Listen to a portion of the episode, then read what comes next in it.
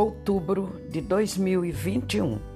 Geografia Sem Barreiras, o podcast que amplia sua visão de mundo. O episódio de hoje é o 20 e o tema ODS 6 Objetivos do Desenvolvimento Sustentável da ONU Água Potável e Saneamento. Parte 1. Pessoal, eu vou dividir esse nosso tema sobre a questão da água potável e saneamento no mundo em duas partes, por ser um tema de extrema importância. Não seria possível tratar muito rapidamente um tema que nos é tão caro, tanto para nós no nosso local de vivência como no país, né? né? Nesse momento que nós estamos vivendo, uma crise hídrica sem precedentes e no mundo, né? E, e vamos tratar aqui né, de uma questão que ela não é de hoje, né? Ela não é assim tão recente, mas ela tem se agravado é, a cada ano que passa. Então vamos refletir um pouco sobre essa questão da água para que possamos também é, entender qual é o nosso papel diante desse desse tão desse alimento tão importante, né, para todos nós, ok? Então sejam bem-vindas, sejam bem-vindos, né, em mais um episódio do nosso podcast Geografia sem Barreiras. Eu sou a professora Fátima Faria e para quem está ouvindo pela primeira vez esse podcast, eu sou professora de Geografia.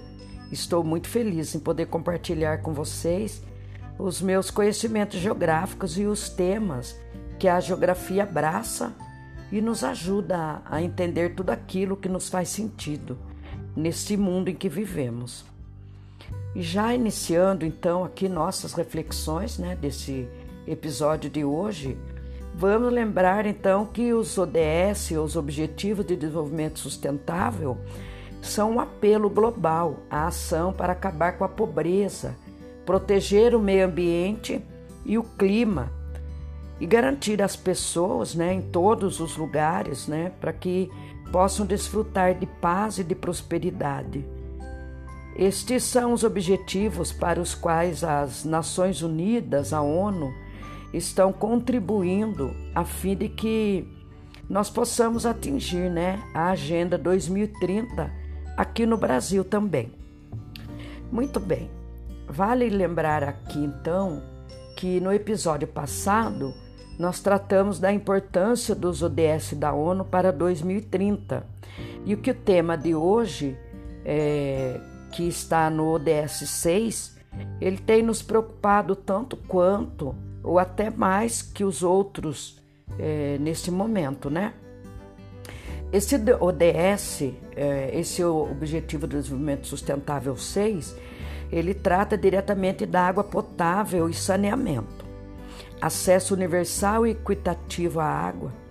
Trata-se de assegurar que o acesso à água seja fornecido para todas e todos e todes, independentemente da sua condição social, econômica ou cultural, de gênero ou etnia. Este conceito, gente, ele está alinhado com a noção do acesso à água como um direito humano Está lá também na Declaração dos Direitos Humanos. E no Brasil, como está essa situação? Será que a meta está mantida sem alteração ou avançamos? Vamos ver aqui lá no, no de acordo com o último é, episódio, né, que é o 20 que nós é, disponibilizamos, é, que nós temos assim um longo caminho, né, para a gente percorrer ainda para tentarmos aí é, ganhar um pouco de tempo também e tentar né, ganhar um pouco de tempo para que a gente avance mais nesse sentido, né? Se você não ouviu o episódio passado, 19, eu sugiro que você volte lá no episódio 19, né? E ouça para entender, né, como que está a nossa situação em relação aos a questão da água, né? E a questão do, de outros ODS também, ok? Então vamos lá para o nosso objetivo 6. assegurar a disponibilidade e gestão sustentável da água e saneamento para todos e todos. Metas a serem alcançadas até 2030 em relação à água no mundo. O 6.1, que é um, um dos objetivos e metas, né? É até 2030 alcançar o acesso universal e equitativo à água potável e segura para todos. A meta 2.6 diz que até 2030 alcançar o acesso a saneamento e higiene adequados equitativo para todos e acabar com a def defecação a céu aberto, com especial atenção para as necessidades das mulheres e meninas e daqueles em situação de vulnerabilidade. A meta 2.3 diz que até 2030 devemos melhorar a qualidade da água, reduzindo a poluição, eliminando o despejo e minimizando a liberação de produtos químicos e materiais perigosos, reduzindo à metade a proporção de águas residuais não tratadas e aumentando substancialmente a reciclagem e a reutilização segura globalmente. A meta 6.4 até 2030 aumentar substancialmente a eficiência do uso da água em todos os setores e assegurar retiradas sustentáveis e o abastecimento de água doce para enfrentar a escassez de água e reduzir substancialmente o número de pessoas que sofrem com a escassez de água no mundo. A meta 6.5 implementar a gestão integrada dos recursos hídricos em todos os níveis, inclusive via cooperação transfronteiriça, conforme apropriado. Meta 6.6 Até 2030 proteger e restaurar ecossistemas relacionados com a água, incluindo montanhas, florestas, zonas úmidas, rios, aquíferos e lagos. Aqui eu quero fazer uma correção.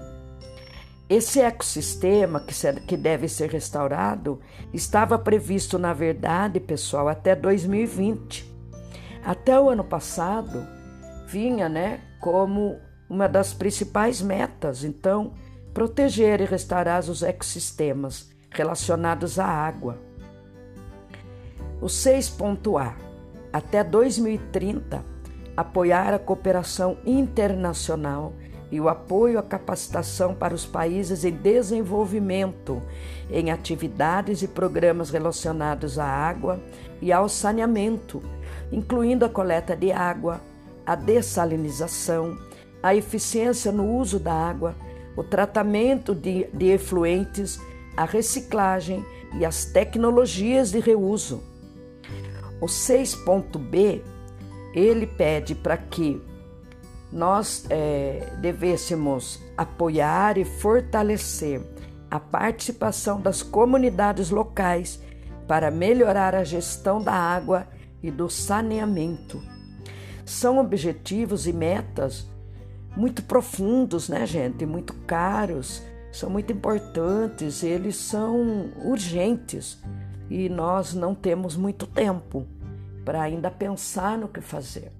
Nós temos que, na verdade, trabalharmos juntos, estudarmos juntos sobre as possibilidades, é, exigirmos do, do poder público em todas as instâncias, sejam das prefeituras locais, né, dos municípios, do Estado ou da federação, nós temos que forçar políticas públicas urgentemente. Esse tema urge a nossa participação e também as nossas cobranças para que a gente deixe para nossas futuras gerações, enquanto nós vivermos, uma qualidade de vida melhor, né? a partir do uso da, desse tão sagrado elemento natural, né? que nos alimenta em todos os sentidos, que é a água. Vamos dar aqui uma pausa para vocês descansarem um pouco os ouvidos, refletirem um pouco, alguns segundos aí, ou até um minuto, e já voltamos já para darmos prosseguimento aqui ao nosso tema, ok?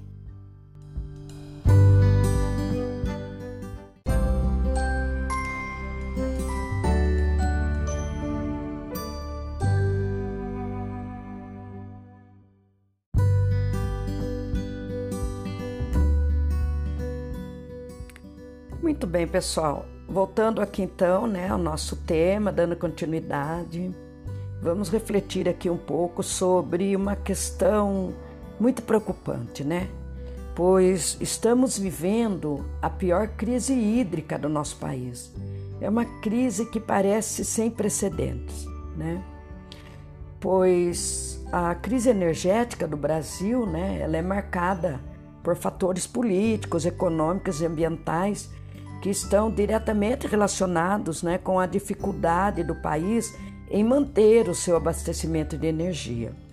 É óbvio que isso já se arrasta há um certo tempo, não é hoje que começou, mas nós sabemos que nos últimos anos, né, especialmente de 2019 para cá, é, essa crise ela aumentou muito, né? Ela ficou muito mais preocupante, ela ficou muito mais é, aberta, né? As nossas atenções. Então, o ano de 2021, por exemplo, ele foi marcado pela escassez de chuvas em grande parte do território. Logo, né, há uma dificuldade em manter a produção de energia do país, que ainda é muito dependente de hidrelétricas. Ademais, né, a falta de investimentos no setor, é, no setor energético, ela culmina com a crise atual, considerada tão grave como o apagão de 2001, para quem já se percebia como gente pensante, né, e que passou por isso. Foi, foi muito complicado mesmo em 2001, o, um apagão que, que aconteceu em várias partes do país, né. Quem tiver interesse, busca lá no histórico da, das crises energéticas no Brasil e, e procure especial 2001 para poder entender o que aconteceu. Então, uma crise energética é um momento de dificuldade de abastecimento de energia, ok? Ela gera consequências como a deterioração da economia e o aumento de custo para o consumidor, né? Para nós que pagamos nossos impostos é, corretamente, né? Apesar de todas as dores, né? do valor do, do imposto para a maioria da população brasileira. Então, mediante esse cenário, o poder público ele tem adotado algumas medidas para incentivar a diminuição do consumo de energia pelos brasileiros.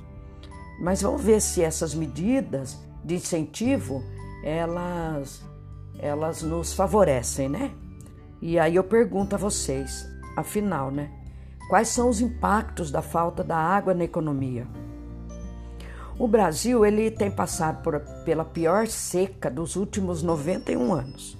Com a previsão da volta de Laninha, que causa falta de chuva no centro-sul do país durante toda a primavera, a tendência então é que a situação deva piorar nos próximos meses, né? Essa crise hídrica, ela impacta diretamente na produção de alimentos, né? A projeção de crescimento do produto interno bruto PIB do setor agropecuário caiu de 2,6% para 1,7%, conforme um estudo do Instituto de Pesquisa Econômica Aplicada, o IPEA. Previsões da Companhia Nacional de Abastecimento, CONAB, apontam que a próxima safra de soja e de milho pode ser prejudicada pela estiagem, ou seja, pela seca que o país está passando, né? Várias regiões aí. E como estão então os níveis das hidrelétricas? O nível baixo do reservatório preocupa muito né, o governo, principalmente a ONS, que é a organização que é, trata né, da, da questão da, da, da sustentabilidade e dos recursos de água e também dos setores da economia brasileira como um todo. A falta de chuva também fez com que os reservatórios das hidrelétricas atingissem níveis críticos Atualmente, as hidrelétricas das regiões Sudeste e Centro-Oeste, que geram 70% de energia do Brasil, elas operam com os reservatórios em 22,5% da sua capacidade de armazenamento normal. Em 2001, então, quando o país passou por um período de restrição energética, os níveis estavam em 23,4%.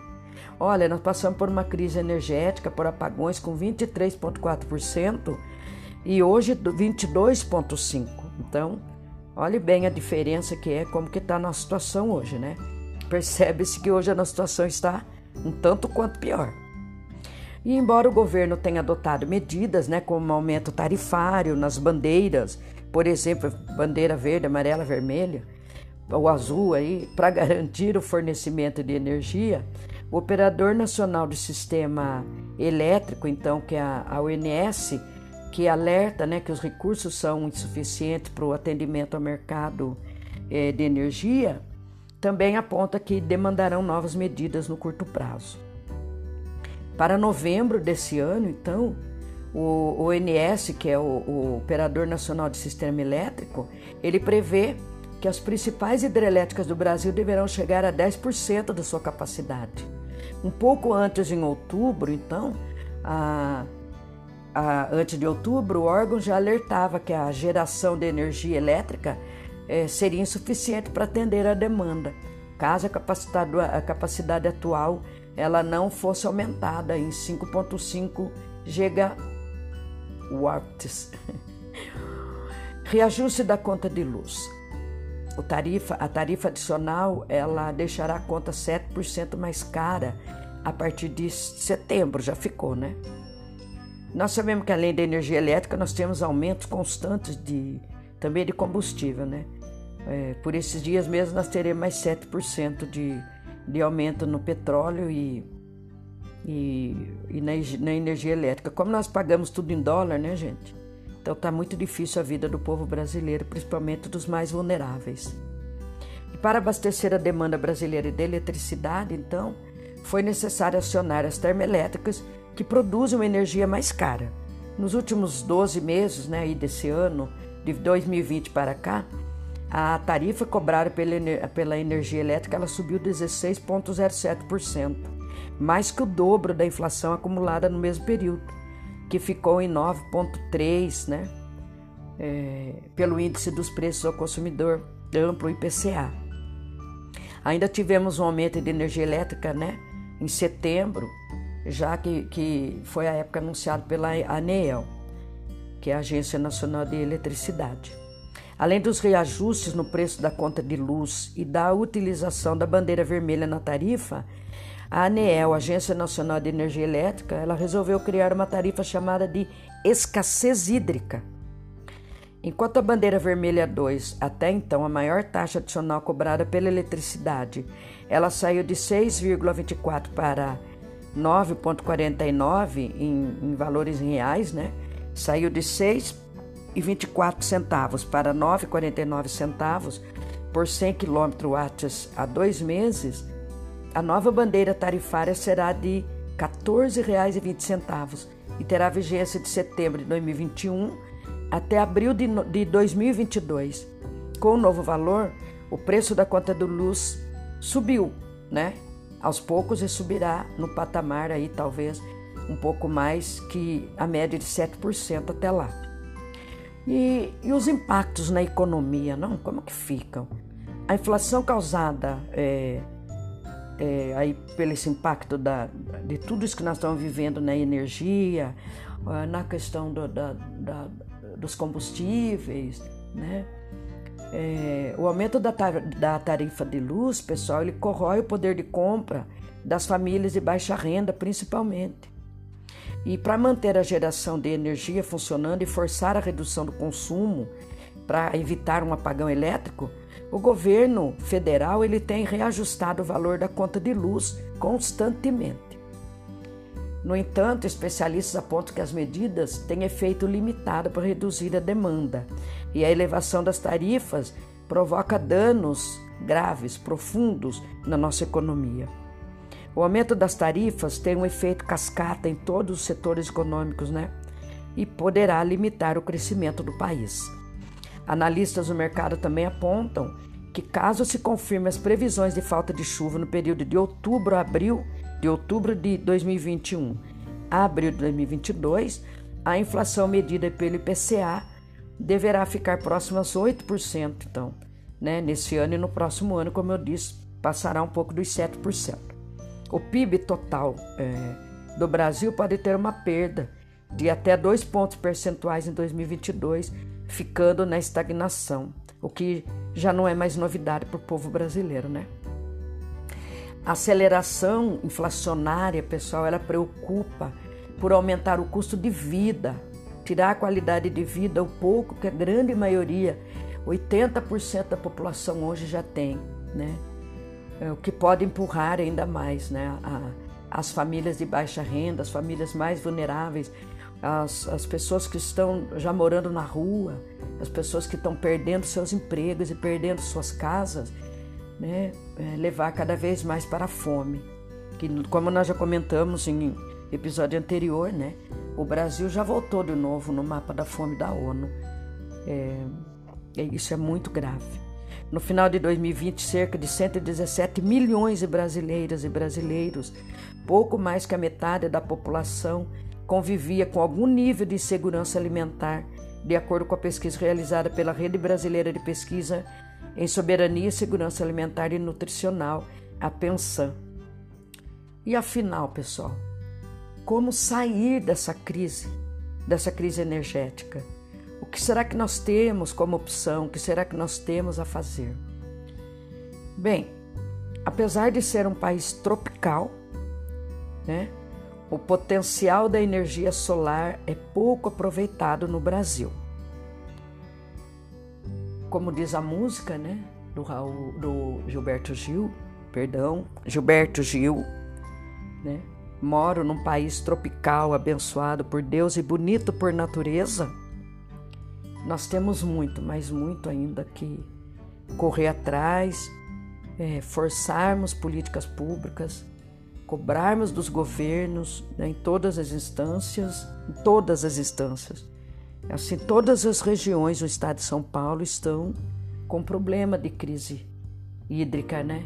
E que acumula nos, nos bolsos aí e, no, e na falta de muitos alimentos de muita nutrição no prato de milhões e milhões de brasileiras e brasileiros por conta disso, dessa questão e de outras questões ambientais né, que nós estamos vivendo no nosso ecossistema brasileiro. Bem, é isso. Eu vou parando por aqui hoje, né? Vamos é, concluindo, inconcluindo, né? Porque trarei né, o, o, a parte 2 desse tema para o próximo episódio de domingo que vem. E espero que vocês tenham curtido, tenham gostado de refletir sobre isso.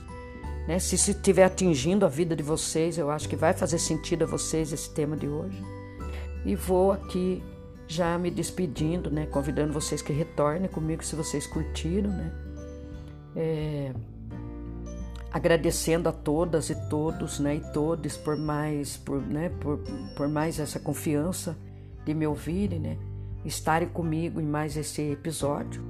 E convido que se curtiram, né, é, ouvir mais esse tema no meu podcast, Geografia Sem Barreiras, que voltem no próximo encontro nosso aqui, que será parte 2 então dessa temática, ok?